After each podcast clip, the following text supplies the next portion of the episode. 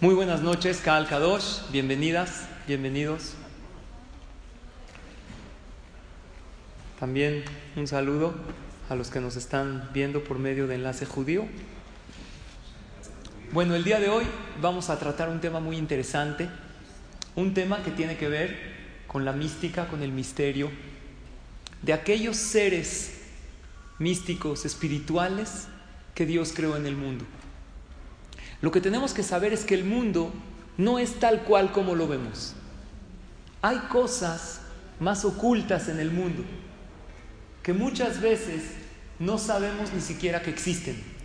Seguramente algunos de ustedes han escuchado del concepto de los shedim o los mazikim. ¿Han escuchado de ellos? ¿Quiénes son los shedim o los mazikim? Hay quienes traducen como duendes. Pues hoy vamos a analizar si realmente existen, qué son y para qué fueron creados. Pues la primera pregunta, sí existen. ¿Quién dijo que existen los Shedim? ¿Dónde está escrito? ¿Quién dijo? Muy bien, Shelomo Amelech es una de aquellas personas, siendo el más sabio de todos los seres humanos que hubo en el planeta. ¿Eh? ¿Quiere dar la clase? Y antes de Shalom Amelech, vámonos a la Mishnah. Es una Mishnah clara. Masejet. Capítulo 5, Mishnah 6. Dice la Mishnah, Azara Nibreu Berev Shabbat Ben Hashemashot. Hubo 10 cosas que Dios creó en víspera de Shabbat. Antes de que se haga Shabbat, Hashem estaba creando el mundo. De repente entró Shabbat y como que se quedaron inconclusas. Ahí trae el Pirkei Avot 10 cosas que fueron creadas. Una de ellas, ¿cuáles son? Dice el Pirkei Avot, Af Hamazikim. Aquellos mazikim, estos shedim, estos duendes. Eh, se explica ahí en la Mishnah varias cosas misteriosas que fueron creadas. Estos seres eh, tienen cuerpo o, no o nada más son como ángeles. Sí tienen cuerpo tienen un cierto cuerpo. Explica el Midrash Rabbah. Los seres humanos tenemos cuerpo y alma. Los ángeles vamos a llamar que tienen como que solo cuerpo, como solo alma, sin cuerpo. Los Shedim, estos duendes que se le llaman, tienen las dos. Tienen alma. Dios les empezó a crear un cuerpo. Explica el Midrash Rabbah que Dios no alcanzó a terminarlo y hasta que se hizo Shabbat. En Shabbat se puede crear, se puede fabricar o no. Dios qué hizo en Shabbat? Cesó, dejó de crear, entonces se quedó inconcluso. Una pregunta yo tengo, jajam, jaján, una pregunta. ¿Qué pregunta? ¿A Dios que no maneja bien sus tiempos o qué? Dios es todopoderoso. ¿Cuál es la respuesta? Dios nos vino a enseñar una lección de vida. Que en Shabbat uno, aunque esté a la mitad haciendo cosas muy importantes, cuando entra el Shabbat, ¿qué tiene que hacer uno? Poner su mente en blanco disfrutar de su familia, conectarse con Dios y agradecer la vida. Dice el Ta'amea Minhagim que aquel que al entrar Shabbat deja sus problemas en manos de Hashem, Dios le convierte esos problemas en alegrías. Cuando entra Shabbat una persona tiene contratiempos en la mente. ¿De dónde lo aprendemos? De Dios. ¿Por qué lo aprendemos de Hashem? Porque incluso Hashem, que estaba creando los Shedim, dejó de crearlos y se quedaron como Shedim inconclusos, con más razón que la persona puede dejar sus temas inconclusos. Una pregunta, ¿se puede llorar en Shabbat por un problema? Si uno le nace el llanto y se le salió la lágrima, no pasa nada. Pero provocar el llanto y pensar en sus problemas y sus contratiempos y llegar hasta llorar en Shabbat, no se permite. Está escrito que no se debe rezar por cosas que le provocan aflicción a la persona, para que uno no llore. Entonces, ¿qué hago con mis problemas? Tenemos cada víspera de Shabbat una oportunidad maravillosa de mejorar nuestra vida.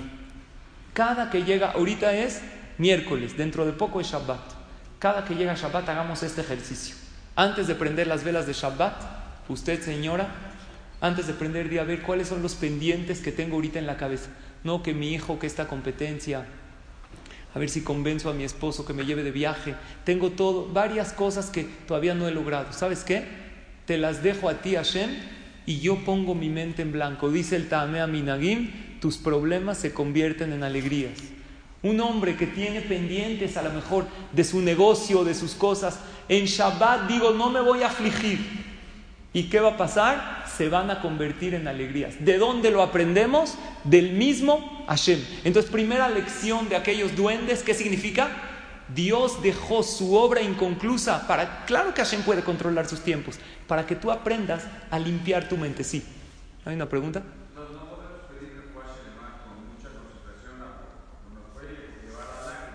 Excelente pregunta. Pregunta Jacobo, ¿cómo pedimos refuaje en Shabbat? Si una persona puede llegar a llorar, si alguien tiene algún querido, algún pariente enfermo, si pide refuaje y llora. Y la alajá es que sí se puede pedir refuaje en Shabbat. En todos los crisis, cuando se abre el ejal, se pide refuaje lema. ¿Cómo es la alajá? Tu pregunta es correcta. No debe uno ahondar en el sufrimiento del enfermo. Tenemos en la familia alguien que está viviendo una situación médica difícil y que Hashem le dé refuaje lema pronto. Yo le digo a mi esposa, ahorita es Shabbat, sí hay que pedir Teilim, hay que pedir refuá, pero nosotros somos dueños de nuestros sentimientos, saber hasta cuándo ahondar y cuándo decir, ya pedí, no voy a pensar mucho en el sufrimiento y dejar esos pensamientos de lado. Eso es lo que dice en él Tamea Minagim, y es la primera lección, entrar a Shabbat sin presión y con tranquilidad. Estos Shedim, Mazikim o duendes, ya dijimos de dónde salieron en la Mishnah. Ahora vamos a ver qué dice la Gemara sobre estos seres increíbles y vamos a entender para qué Dios los creó y qué lecciones de vida tenemos. Dice el Talmud en Masejet Hagigah en la página 16a. Estos Shedim, ¿qué son? ¿Son como ángeles o son como seres humanos? ¿Qué opinan? ¿Qué son? Mita y mita. Dice la Gemara, tienen tres cosas como los malachim y tienen tres cosas como los seres humanos. Ahorita vamos a ver un poco cómo son. ¿En qué son como los malachim? Tienen alas y vuelan. Mencionó aquí Shelomo Amelech. Uno de los Shedim que atacó a Shelomo Amelech, vamos a verlo al final de la clase, fue Ashmedai. Y este Shed con una de sus alas lo empujó. Así trae el Midrash. Tienen alas y pueden volar. Número dos, pueden habitar en cualquier lugar del mundo. ¿Los seres humanos podemos habitar en cualquier lugar del mundo? No, hay lugares inhabitables. ¿No? Los seres humanos, ¿tú puedes habitar en casa de tus suegros o no? ¿Cuánto tiempo aguantas? Poco. Los seres humanos no podemos habitar. Hay lugares inhabitables, hay lugares desérticos, hay lugares con climas extremos. Sin embargo, los Shedim pueden habitar en cualquier lugar del planeta. Número dos, que pueden habitar en cualquier lugar. Y número tres, conocen el futuro. Los Shedim saben el futuro, saben qué va a pasar. Eso era uno de los secretos de Shelomo Amelech, porque él se comunicaba con ellos y por eso sabía muchas cosas del futuro. Pero en tres cosas, dice la Gemara, son como los seres humanos. Número uno, increíble, ¿eh? comen y beben. ¿Cómo puede ser que comen y beben si es pura alma? No, también tienen una parte de qué? De cuerpo inconclusa. Más adelante vamos a ver que uno de los Shedim que capturó Shelomo Amelech, ¿saben cómo lo capturó? ¿Qué le dio para que se maree? Vino. Quiere decir que estos Shedim beben. ¿Qué más? Se reproducen como los seres humanos. Los malachim no se reproducen. Los que Dios creó, hasta ahí. Pero los Shedim, estos llamados duendes, se reproducen. ¿Y qué más? Increíble, se mueren. Los Shedim, metim que vene Adam. ¿Sabían ustedes esto? Yo, sinceramente, antes de estudiar la Gemara, esto no lo sabía. Aquí está la fuente para el que quiera verla. Hagigah, página 16. Ahora, una pregunta más. ¿Los Shedim son solo aquellos que Dios creó cuando creó el mundo? ¿O hubieron otros más? ¿Qué opinan? Hubieron más. ¿Saben cuándo? ¿Conocen la historia de la torre de Babel? ¿Qué le pasó a la gente que pecó en la torre de Babel? Perashat Noah. Al final, hicieron una torre los seres humanos para guerrear contra quién? Contra Hashem. ¿Cuál fue el castigo de ellos? Los separó. Otro dice cambiaron el idioma. Pues ¿qué creen? La Torah dice los separó, cambiaron el idioma y dice la Torah los convirtió como una manera de decir. Dice el Talmud, Masejet Sanedrin, 109 columna A que en la torre de Babel habían tres grupos de personas. Hicieron una torre inmensamente alta. El primer grupo dijo, vamos a vivir en el cielo. ¿Por qué nada más Dios y los ángeles van a vivir? Los humanos también queremos vivir arriba.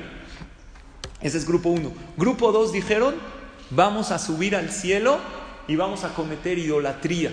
O sea, peor que el grupo uno. Porque el grupo uno, ¿qué quería? Nada más vivir en el cielo. El grupo dos, vamos a hacer idolatría en la morada de Hashem. Pero el grupo tres, peor todavía, dice la Gemara, vamos a subir al cielo, vamos a guerrear contra Dios. Dice la Gemara que cada uno de estos grupos tuvieron tres diferentes castigos. El grupo uno, ¿qué hizo Hashem? Los esparció por el mundo. Dice la Torah. Ese es el grupo uno, los que querían que vivir nada más. El grupo número dos que querían cometer idolatría, ¿qué hizo? Les cambió el idioma. ¿Por qué querían cometer idolatría? Porque todos tenían un idioma en común y con ese idioma en común hicieron un pecado. Pero el grupo número tres, que, que son los peores, ¿saben qué les hizo Hashem? Naasu kofim beshedim belilim. Dice la Gemara en Masejet Sanedrin, se convirtieron en espíritus, en monos y en duendes. Entonces, ¿qué quiere decir? Si alguien te dice, oye, tú estudias, fuiste a la conferencia de los duendes, sí. ¿De dónde vienen? Dos orígenes. Número uno, desde que Hashem creó el mundo, Ereb Shabbat no acabó, Origen número dos, Torre de Babel. Oye, y en monos también, esto es interesante, no es nuestro tema, pero entre paréntesis, si la ciencia descubrió que el simio tiene similitud con el hombre, según la Torah no vienen ellos de los hombres, no, no, venimos nosotros de ellos, sino al revés, de aquellos hombres que Hashem castigó, por eso se descubrió en su ADN ciertas similitudes con los hombres, porque según la Torah, al revés, los simios, algunos monos, así se le llaman azukofim, vienen de los seres humanos. Entonces ya entendimos un poco cuándo Dios los creó, de dónde salieron y más o menos estudiamos cómo son. Ahora la pregunta es esta, ¿para qué Hashem los creó? ¿De qué sirven? Todo lo que Dios creó en el mundo tiene que una función. ¿Alguien crea algo sin función? ¿Para qué Dios los creó a estos famosos duendes? Y ahorita vamos a ver qué hacen, si están entre nosotros, si no. Entonces Rabhaim Vital dice, tienen tres finalidades. Número uno, para asustar a la gente. ¿Por qué Dios quisiera asustar? Porque el miedo es un sentimiento natural. Y parte de lo que Hashem manda a la persona es un miedo. A lo mejor como alguna advertencia de algo. Así dice Rabhaim Vital. Para asustar, hoy en día ya no dan miedo.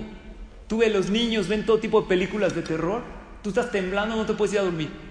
El niño, palomitas, feliz. ¿Qué les da miedo hoy en día a los jóvenes? ¿Qué les da? 20 llamadas perdidas de su mamá después de... Eso es lo único que a lo mejor ya no da miedo nada. ¿Vieron la película de Monster Inc? Uno de los argumentos que dicen los niños de hoy en día ya no tienen miedo a los monstruos. Ya no tienen miedo de nada. Dice Rabhaim Vital que una de las cosas que Hashem creó a los duendes es número uno para asustar a la gente, número dos para castigar a los reshaim y número tres para ayudar a los tzadikim en sus misiones. Vamos a ver cómo los sherim hicieron cosas buenas. Hay una Gemara conocida en Masejet Kiddushin, página 29b. El Talmud cuenta, ¿han escuchado ustedes o leído historias o visto películas de monstruos con varias cabezas? Me imagino que sí. ¿Es algo real o es algo místico? Pues la Gemara cuenta de algo que no lo van a creer. Y aquí está la referencia para que todos lo vean. Y me imagino que varios de los hombres lo han estudiado porque es una Gemara, Kidushin es una Gemara muy estudiada en yeshivot, en clases, en la página 29. Ahí cuenta el Talmud que había un jajam que se llamaba Rabba Habar Yaakov este jajam era muy poderoso en su tefilá, en su emuná. Y en esa ciudad donde vivían los Yehudim había un jajam que se llamaba Abayé, que también era un gran tzadik. Ahorita les voy a hablar de él. En el knis de Abayé se metió un mazik, un shed, un duende. No lo van a creer, lo tienen que ver adentro para creerlo y nadie iba al CNIS. ¿Por qué se metió en el CNIS? ¿Por qué? Porque en el Beta Knesset, donde hay más Kedusha, también hay, donde hay santidad, también hay eh, el otro lado. Hay veces uno llega al Knis, donde hay tanta santidad, y se distrae y platica en la tefila. Y tú dices, ¿cómo puede ser? Pues ya viniste a rezar. Porque Dios te pone el Yetzer y el Yetzer harán nivelados. Entonces en el Knis había, no se preocupen, aquí no hay en el Knis, no hay nada, pueden venir tranquilas. Había un shed que tenía siete cabezas. Entonces llegó a Valle y dio una orden Ahorita viene Rabajabar Jacob a la ciudad. Nadie le dé hospedaje. Entonces llegó Rabajabar Jacob, un jajam muy grande a la ciudad, y como anteriormente no habían teléfonos, no podía anunciar su llegada. Entonces él llegó y la gente no lo invitaba a su casa. Le dijo, oye, no me puedo quedar en tu casa, alumnos que conocía. Le dijo, sí, pero a dormir no, a comer nada más. Entonces, ¿por qué no me puedo quedar a dormir? Parecía Serón Amora. Al final el jajam, ¿dónde se tuvo que dormir? En el Knis. Está dormido en las bancas del CNIS y a la mitad de la noche, ¿qué escucha? Pasos, rugidos, cosas. Ve un ser misterioso de siete cabezas. ¿Qué hace Rabajabar Jacob? Cuenta la Gemara, empieza a pedirte fila. Cada inclinación que él hacía hacia Hashem se le caía una cabeza hasta que él murió y dejó de dañar. La Gemara dice algo más grande. Generalmente estos Shedim no dañan en el día y no dañan a dos personas. Este era tan poderoso que dañaba a dos personas y de día. Entonces ya nadie venía al CNIS. El Hajam anunció a conferencia, nadie quiere ir. Por, hay un problema ahí en el CNIS. Hay un dañador. Oían voces. Este Rabajabar Jacob empezó a rezar y con su tefila lo acabó. Le pregunta Rabajabar Jacob a Abayé, oye Abayé, ¿cómo me expones a un peligro tan grande? ¿Qué le dijo? Le dijo, yo sé que con tu rezo tú podías lograrlo. El Maharsha explica que cuando tú rezaste por algo y sucedió, no recibiste un milagro, sino lo lograste con tu tefila. Y la lección es que no importa, señoras y señores, no es que hay una mala vibra, una mala energía, siento algo no bueno en mi casa, no hay algo mejor que, que, que tefila. Tefila de corazón. Un jajam con su tefila pudo lograrlo. Es algo increíble. Ahora, ¿están todavía entre nosotros aquellos mazikim o shedim o ya no? ¿Qué dicen ustedes? La Gemara en Masejet Pesajim en la página 112, columna B, nos cuenta de un jajam que se llamaba Abayé. Ahora, déjenme explicarles algo. No nada más hay shedim. Hombres, también hay shedot. Mujeres, ¿conocían este concepto? Una maziká, una duende, pero hembra. Abayé se encontró con una. Abayé era un gran jajam. Se encuentra con una caminando. Ahorita vamos a ver por qué nosotros no los vemos, si realmente existen.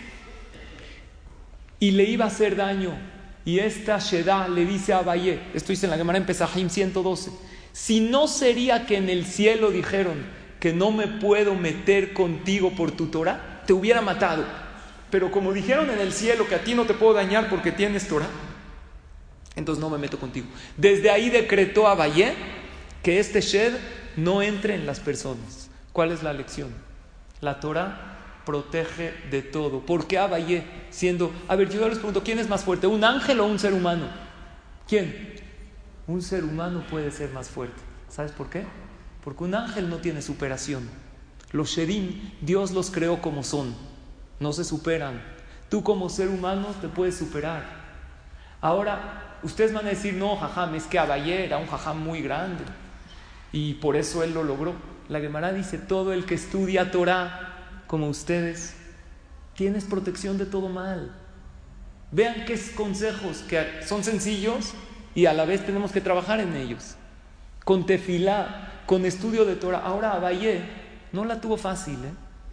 Abayé fue un jajam muy grande en la Gemara. Los hombres que estudian Gemara saben que no pasan casi dos hojas y no está el nombre de Abayé. ¿Era jajam grande o no? O grandísimo, inmenso, no nos podemos imaginar. No la tuvo nada fácil.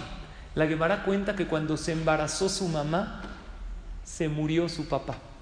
Y cuando se alivió su mamá, falleció su mamá en el parto. Este jajam la tuvo fácil o difícil? Muy difícil. Y su nombre Abayé. son las iniciales Asher Beha Yeruham Yatom. Dios se apiadó de un huérfano. Y sin embargo, con todas las adversidades creció. De aquí aprendemos que muchos de nosotros hay veces decimos que no, pues si yo tuviera tal o cual cosa, sería mejor. No hay.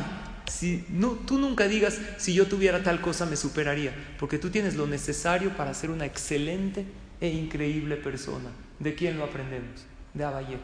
Abayé dijo una persona que estudia Torah se salva de todo. ¿Y saben qué dice la Gemara? Que cuando tú estudias Torah, no nada más la Torah te protege de daños cuando estás en la clase. Dice, aun cuando no estás en la clase, si tienes las enseñanzas en tu mente y en tu corazón, estas te siguen protegiendo. Hablamos la otra vez de las limpias de la Inara, de plomo y todo. Sí, hay jajamín que lo hacen, pero no hay mejor que un estudio de Torah te protege de daños. Una casa donde se dice tefilá de corazón, una mujer que reza en su hogar, un hombre que dice verajot con cabana, le da una excelente vibra y energía a la casa. Ahora también les quiero decir de un personaje que acabamos de ver en la Megilá, ahorita que pasó Shavuot. ¿Quién es Ruth? ¿Quién era Ruth? ¿La abuelita de quién? De David Amelech. ¿Con quién se casó? Con Boaz. ¿Cómo se casó con él?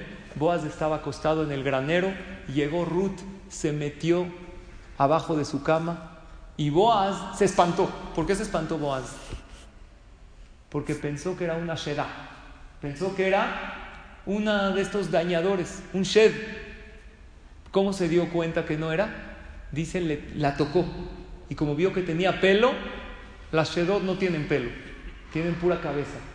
Porque cuando Dios no concluyó el cuerpo, el cuerpo no se quedó completo.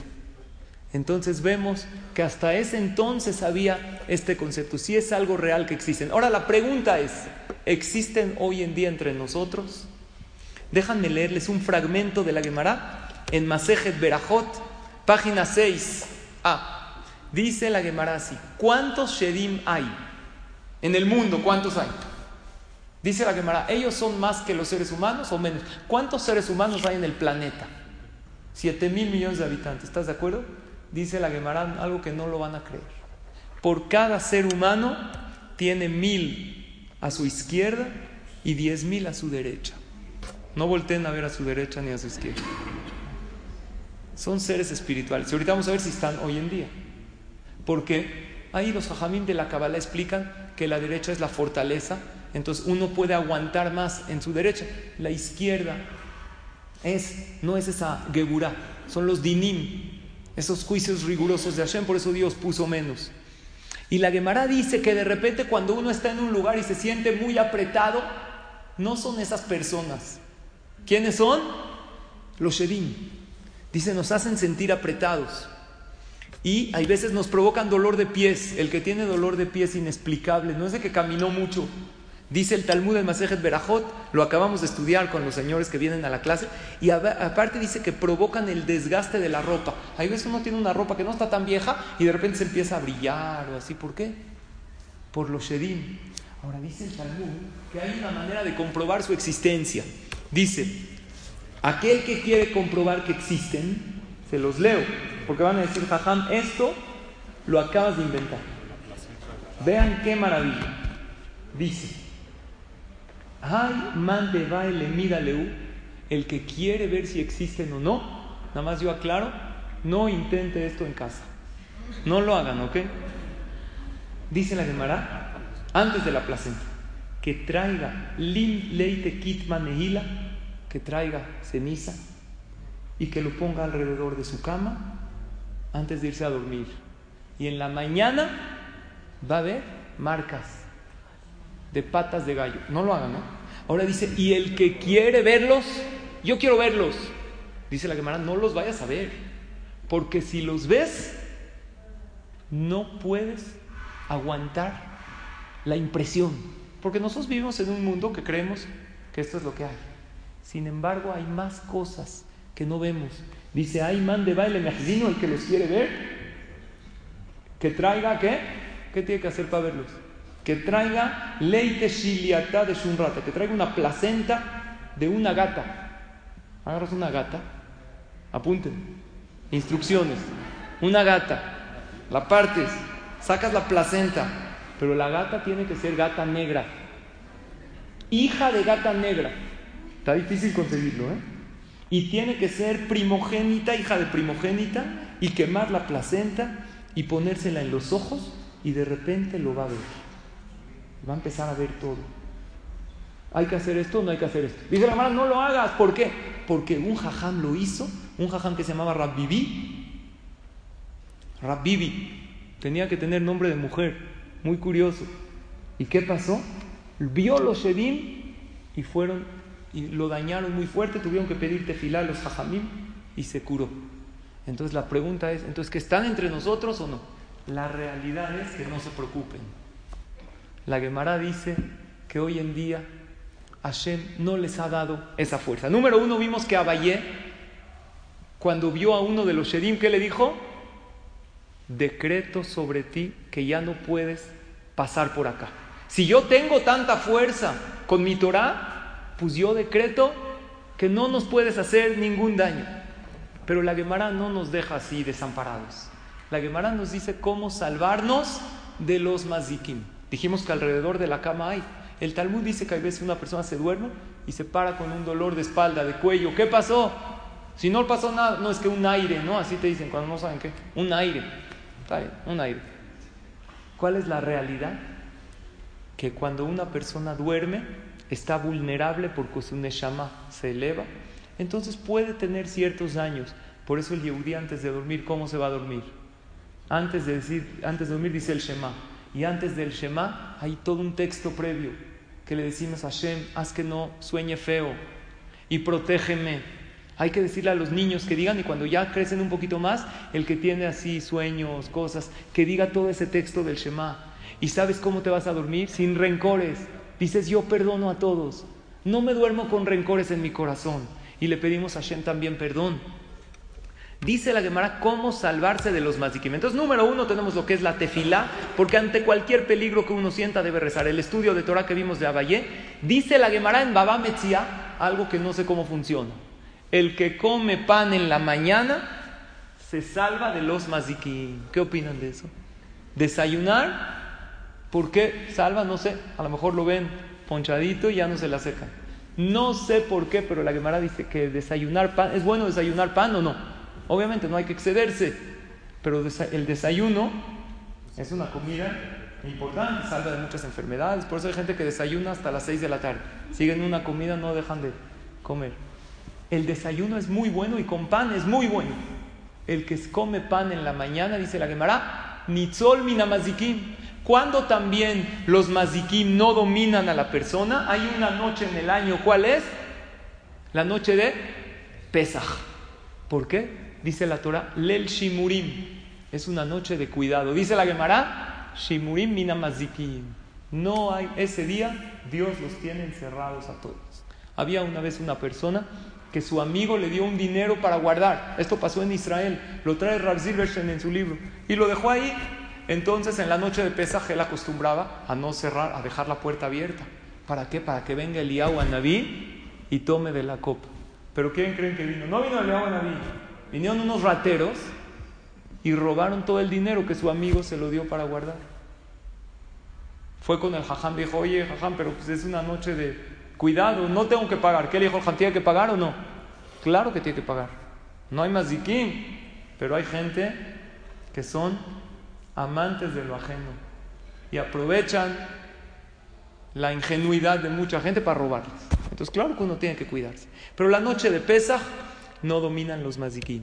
Y decir el Shema antes de dormir con el texto previo ayuda. ¿Y qué más también? Tener mezuzot en la casa, en el cuarto, eso ayuda mucho. Ahora, el Maimónides dice que los mazikim no existen. ¿Qué opinan ustedes de eso? El Rambam así dice, los mazikim no existen. Una pregunta, ¿el Maimónides puede discutir a la Gemara? No puede. La Gemara, la Mishnah en Pirkei Avot dice que sí existen. ¿Hace cuánto se escribió la Mishnah? Hace dos mil años. Y el Maimónides hace menos de mil. No puede discutir. Entonces, ¿cómo el Maimónides dice que los mazikim no existen? explican Jajamim así. Explica el Rebe de Kotzk algo precioso. Hay una regla que se llama Tzadik gozer veakadosh baruchu mekayen. ¿Han escuchado esa regla? Cuando el tzadik decreta algo en este mundo, Dios lo cumple arriba. Entonces el Maimónides, como él vio su poderío, él le quiso hacer un favor a la humanidad. ¿Y qué dijo? No existen. ¿Para qué dijo no existen? Para que Dios arriba, que diga? No les doy permiso de dañar. Entonces, por lo tanto, hoy en día podemos estar tranquilos, porque el Maimónides ya dijo que no existen, existen, pero gracias al decreto del Maimónides estamos mucho más protegidos. Además, la mezuzá, si nosotros profundizamos más en la palabra mezuzá, la Torah no dice mezuzá, la Torah dice en plural, uchtabtam al mezuzot. ¿Por qué dice en plural? Dicen los hajamim que las letras mezuzot son las mismas, la letra de mezuzot son las mismas letras que zaz mavet. ¿Qué es zaz? El que tiene una buena mezuzá en su casa, puesta bien, hay que revisarlas cada tres años y medio, dice la alajá que estén bien puestas, bien escritas. Se los digo porque una persona vino aquí al CNIS y me dijo, Jajam, compré unas mezuzot en Israel. Me las trajo cajitas preciosas. Adentro de esas cajitas que habían papel, copias. Le vieron la cara de turista. Dijo, yo quiero unas mezuzot preciosas. Le dieron las más hermosas. Hay que comprar unas mezuzot con gente de confianza. Un sofer que conoces, un jajam que conoce al sofer. Mezuzot son las letras de Zazmavet. Y en las mezuzot, ¿qué dice afuera de la mezuzá? Un nombre de Dios que es Shin Dalet Yud. ¿Qué es Shin Dalet Yud? Shomer Daltot Israel. Dios cuida nuestras puertas de Am Israel, que no entren daños. ¿Cómo se dice duendes? Shedim. Si a los Shedim le quitas la mem, ¿qué es mem? Mazikim, se quitan los dañadores, ¿qué te queda? Este nombre de Hashem. Shin Dalet Yud. ¿Y saben de qué viene este nombre de Hashem? Shin Dalet Yud no se puede pronunciar, es She Dai, que dice basta. ¿A qué le dice basta? A los daños en las casas. Acá dos dice hasta aquí. Y para que entendamos, yo tengo una historia real que me sucedió de unas personas que viven en un residencial donde viven puros Yehudim. Y de repente, ustedes escucharon la mano peluda, ¿se acuerdan un programa en el radio, 104.1 FM o 970 AM, después de las 11 de la noche. Historias de terror. No que habla uno, no que yo vi un espíritu, entonces yo lo oía de chavo, pero dije ya, todo es mentira. Una persona me contó en un residencial que captaron en las cámaras del residencial, porque tienen, ¿no? Ahí en la, como una imagen medio rara que está deambulando ahí en las noches. Me dijo, ¿esto qué es? Le dije, no creo que sea nada, no pasa nada, no hay que creer en esas cosas. Me habla a la semana. Jaján, ¿qué cree? Que en el residencial donde captamos esa imagen por las cámaras, se rompieron unos platos de ahí de la palapa de no sé dónde. Pero ¿cómo se rompieron? Así de la nada. A la mitad de la noche se tronaron todos los platos. Fuimos a ver, nadie pasó por ahí. ¿Cómo puede ser? Que no sé. Le dije, no pasa nada, vamos a decir unos tehilim y Hashem nos cuida y ya. A la semana volvieron a ver esa imagen. Rara. Tengo el video aquí. ¿Quién que se los enseñe? No se los voy a enseñar. Para que duerman. Una imagen rara como algo pasando. Le dije, perdón, en tu residencial hay goim o viven puros Yehudim. Puros Yehudim. ¿Hay que poner mezuzá en las áreas comunes o no? ¿Qué opinan? Si son puros Yehudim, sí. Si hay goim, como las áreas comunes son de todos, un goy se puede oponer. Puede decir, oye, en mis áreas comunes no quiero y se debe respetar. Pero como somos todos Yehudim y tenemos la mitzvah de mezuzá que nos cuida, vamos a poner mezuzot en todo el residencial. Pusimos mezuzot en el residencial, está un poco retirado de aquí, y desde ese entonces, ¿qué creen? No ha pasado nada. Lleva dos meses sin nada. Yo tengo aquí las cámaras, estoy viendo a ver si cachamos a... ¿Eh? Está pasando ahí, no es cierto. Pero si es una... Le dije, no sé cosas de Kabbalah, existe. La Gemara dice que sí. Pero la, también la Torah nos dice, al mezuzot beteja No te vayas a cosas raras. Tefilá, Torah, ¿son cosas que podemos hacer o no? Decir el Shema, claro. Nuestros hijos tienen miedo, no recurras a limpias, a cosas. No hay mejor limpia que esto. Que dejar un Shabbat, entrar con tranquilidad. Eso te limpias tú mismo de poner una mezuzá. Las cosas que sabemos de toda la vida son las cosas que más nos ayudan. Ahora, una pregunta. ¿Por qué hoy en día no los vemos? Número uno, hay varias respuestas. Respuesta número uno, porque no están en lugares donde hay gente. Ya. ¿Eh? Muy bien, la Gemara dice que están al lado, pero como después varios en Moraín, como Abayé, sí, porque pregunta Yosef, la Gemara dice, ¿no? No que mil y diez mil al lado de nosotros, aquellos en Moraín los sacaron de la ciudad. Abayé, y después vino el Rambam y dijo, no existe, ni Hashem estuvo con él de acuerdo arriba. Entonces ya se fueron de dentro de nosotros. Número dos, ¿saben por qué no los vemos? Así explica el Gaón de Vilna. Una respuesta maravillosa. Él dice, Hashem hizo un mundo equilibrado. Si no hay tanta santidad, Hashem también elimina las fuerzas del mal. ¿Por qué? Porque el mundo tiene que ser equilibrado. En aquel entonces que habían grandes jajamín, que ellos mismos veían a los malajim, que había gente, profetas o jajamín que tenían Ruach HaKodesh. Entonces, está nivelado. Pero como hoy en día no tenemos tanta santidad, también Hashem quitó la parte de la impureza. Y número tres, es una respuesta muy lógica. Hashem se comporta de manera oculta. Está escrito que antes que venga el Mashiach, Hashem, se comporta de Esther Panim. Imagínate, Esther Panim significa de manera oculta. Imagínate si nosotros veríamos claramente a los Shedim. ¿Habría alguien que no creería en la Torah? No, pues ahí está. Lo que dice la Torah lo estoy viendo. La Gemara dice hace dos mil años que gente se convirtieron en Shedim y en monos. Ahí está, lo estás viendo. Entonces todo mundo creeríamos en la Torah. ¿Y cuál es la verdadera fe del Yehudi? ¿Cuándo se mide? Cuando tú crees con fe, no cuando tienes pruebas. Entonces Dios se comporta de manera oculta y no nos demuestra con claridad cosas sobrenaturales. Entonces tenemos sobre este tema de los Shedim varias lecciones prácticas que podemos aplicar en nuestra vida. Número uno, el mundo es más complejo de lo que pensamos y hay muchas más cosas de las que vemos. ¿Y sabes qué te puede ayudar a reflexionar este pensamiento? Que si en el mundo hay tantas cosas, porque créanme que si hablamos de seres increíbles, también podemos hablar de sirenas. ¿Existen las sirenas? ¿Qué dicen ustedes? Son leyendas. La Gemara dice que existen, ¿sabía? No sabemos dónde. Rashi lo trae claramente como... Entonces, ¿qué quiere decir? Que existen cosas en el mundo que no sabemos. Si el mundo es mucho más complejo de lo que creemos, ¿cómo podemos pretender entender cada cosa de la que Hashem hace? ¿Y cómo nos frustramos ante situaciones que no salen como nosotros queremos? ¿Acaso tú sabes todas las cuentas de Dios? ¿Y cómo juzgamos a la gente? Si no sabemos, esta es una de las lecciones más maravillosas en la vida. No sabes, no entiendes, no entendemos todo lo que hay.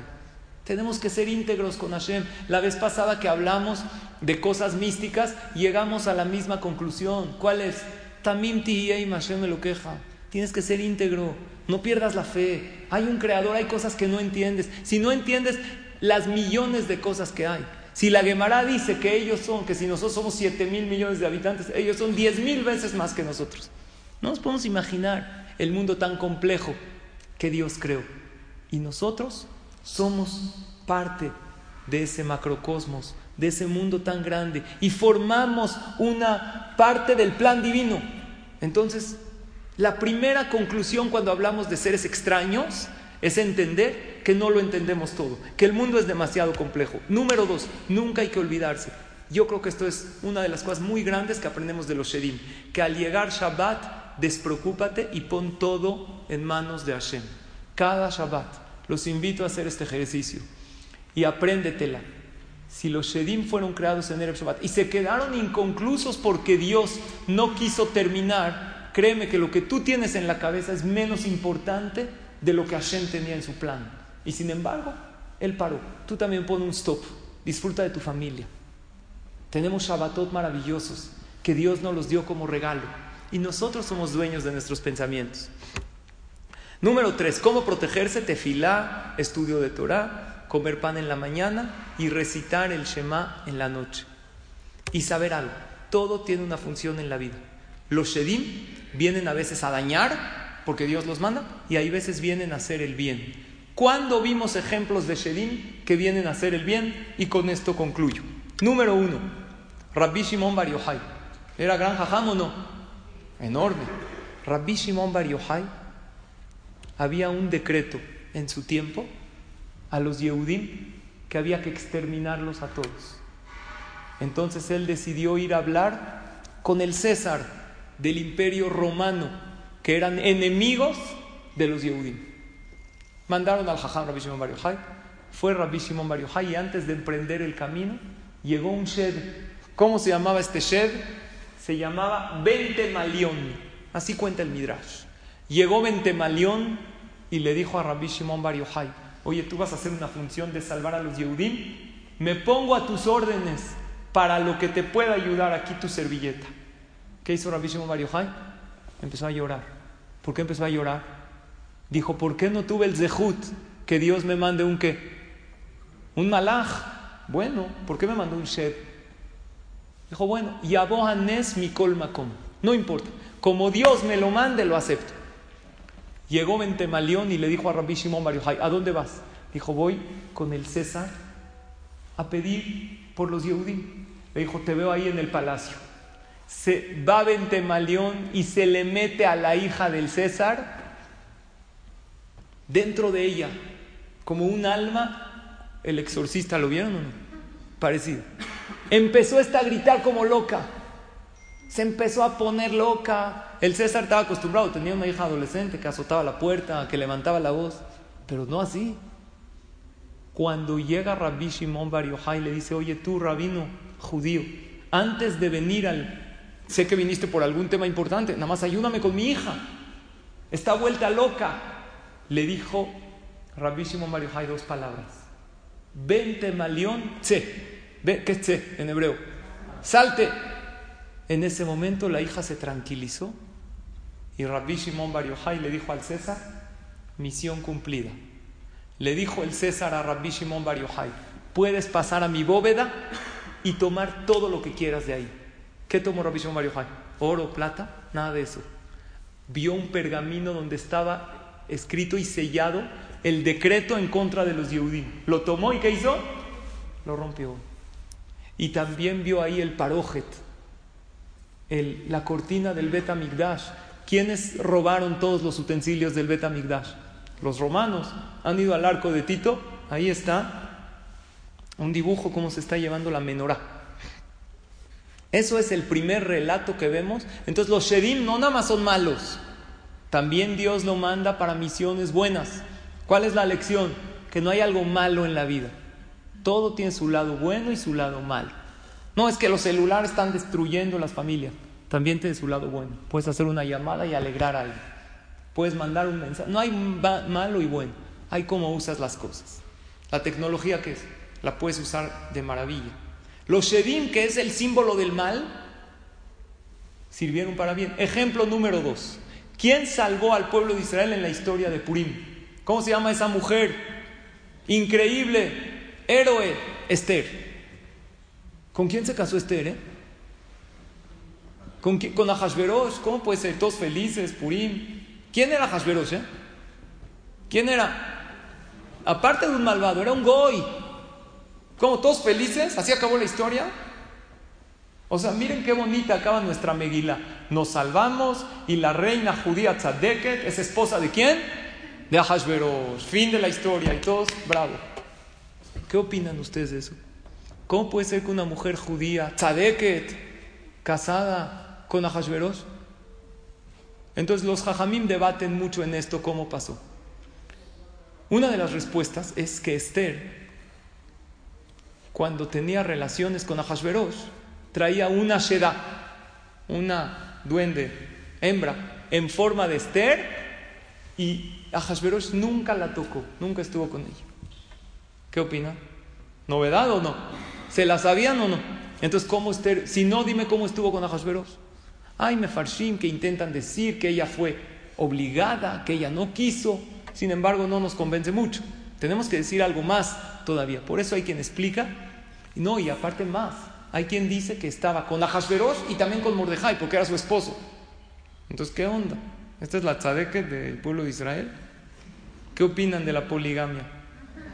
No. Entonces, entonces algunos jajamim contestan que traía un shed. Función buena. Número tres y último, porque ya es la hora. Shelomo Amelech usó a un shed. Cuando el rey Salomón quería construir el Bet Amigdash, tenía que partir las piedras del Bet Amigdash. Pero Dios le dijo que no puede usar metal para partir las piedras, porque el Bet Amigdash trae vida y el metal que hace acorta la vida. Se usan para las armas, para las espadas. Entonces el rey Salomón conoce a todo el mundo, ¿no? Es el más sabio. Entonces dijo, sé que hay un gusano que corta las piedras, Shamir, muy bien, con su boca, sin metal. Pero ¿cómo lo va a conseguir a ese gusano? No sabía dónde estaba. Pero hay alguien, hay seres que conocen el mundo y vuelan de un lado al otro y conocen el futuro. ¿Quiénes son? Los Shedim, ¿no? Ya lo estudiamos. ¿Eh? Pero ¿cómo los contacta? Los Shedim, él los podía ver. Dijo, voy a buscar al rey de los Shedim. ¿Cómo se llama el que los domina a todos? ¿Cómo se llama? ¿Quién sabe su nombre? ¿Les da miedo decir? Ashmedai, ¿no? En, Harry Potter no se podía mencionar el nombre de Voldemort para que no haga daño. No pasa nada, ya se murió. La Gemara dice que los Shedim se mueren, se reproducen y mueren. Dijo, ¿cómo lo capturo a Ashmedai? Le dijo su consejero de Shelomo Amelech. Escuchen qué historia y acabo con esto. Dijo, yo lo capturo. Rey Salomón. ¿Cómo se llamaba el consejero? Benayau ben Yehuyada. Le dijo, necesito una cadena que tenga el nombre de Hashem y un barril del mejor vino que tú tienes. Y con eso te lo capturo. Fue Benayau ben Yehuyada y lo vio. Y este Ashmedai, ¿los duendes comen y toman o no? ¿Qué dijimos? Sí, solía tomar agua de un pozo. Al otro día Benayau ben Yoyada vio dónde tomaba, le cambió el agua por vino. Cuando toma el vino, lo agarra y lo captura. Ahora Ashmedai tiene muchísima fuerza, vuelan, pero le puso una cadena con el nombre de Hashem. Y una cadena con el nombre de Hashem, nadie se puede soltar de ella, porque después de todo Dios creó todo. Los ángeles más poderosos, hay alguien más poderoso, que es Dios. Por eso uno no tiene que tener miedo de nada. Hasta Hashem por encima de todo. Hay gente que dice, no, me echaron el ojo, tengo miedo de esto. Hashem es más poderoso que todo, apégate a Él y todo va de maravilla. Entonces lo capturó y lo trajo con Shelomo Amelech. Y le dijo a Ashmedai a Shelomo Amelech, ¿para qué me trajiste aquí? Le dijo, quiero que me lleves a conseguir el shamir, el gusanito que corta las piedras. Le dijo, Ashmedai, le dijo, yo tengo más poder que tú. ¿Quién dijimos? ¿Quién tiene más poder? ¿Un ser humano o un ángel? Un ángel, pero un ser humano que se apega a Shem, que se apega a la Torah, que estudia Torah, que reza, puede tener más poder que un ángel. Rabajabar y Jacob lo venció y Abayé también. Le dijo, empezaron a discutir quién tiene más poder y le dijo a a Shelomo Amelech, si me quitas la cadena con el nombre de Hashem y me das tu anillo, porque Shelomo Amelech tenía un anillo con el nombre de Hashem, te enseño mi poderío. ¿Qué harían ustedes? Pues claro que no. Hashem, con toda la sabiduría del rey Shelomo, cayó. Y en un momento, la Gemara dice que hasta los más sabios no deben confiarse en su sabiduría porque cometen errores, porque somos humanos. Amelech le dijo, a ver, enséñame tu poder. Y Ashmedai le quitó el anillo a Shelomo, le quitó la cadena, se tragó el anillo de Shelomo y lo voló con su ala a 400 parsaot, a 400 kilómetros de Jerusalén. Eso fue lo que hizo Ashmedai. Y gobernó Jerusalén durante cuánto tiempo? Tres años. Nadie se dio cuenta, porque Ashmedai se formó como Shelomó. Nada más las patas no se las podía cambiar. Así cuenta la Gemara. ¿Y por qué Shelomó fue castigado? ¿Era bueno o malo Shelomó? Mi tocayo es bueno. ¿Qué hizo de malo? Violó tres prohibiciones. Una prohibición que dice la Torah, el rey no puede tener muchas mujeres. ¿Cuántas mujeres tenía Shelomo Amelech? Más de mil, no mil, más. ¿Qué dice la Torah? No puede tener muchos caballos. ¿Cuántos caballos tenía Shelomo? Muchísimos. Y no puede juntar mucho oro. Y tenía mucho oro. Y como Shelomo violó estas tres prohibiciones, Hashem le mandó este castigo. ¿Qué pasó? con Ashmedai. ¿Y qué se desató de esta historia? Todo esto y mucho más lo veremos Bezrat Hashem la semana que entra. Les agradezco a todos por su atención y nos vemos la próxima. Que Hashem nos bendiga, tengamos pura veraja. Baruch Adonai. Amén, ve amén. Rabbi Hananiah ben Omer.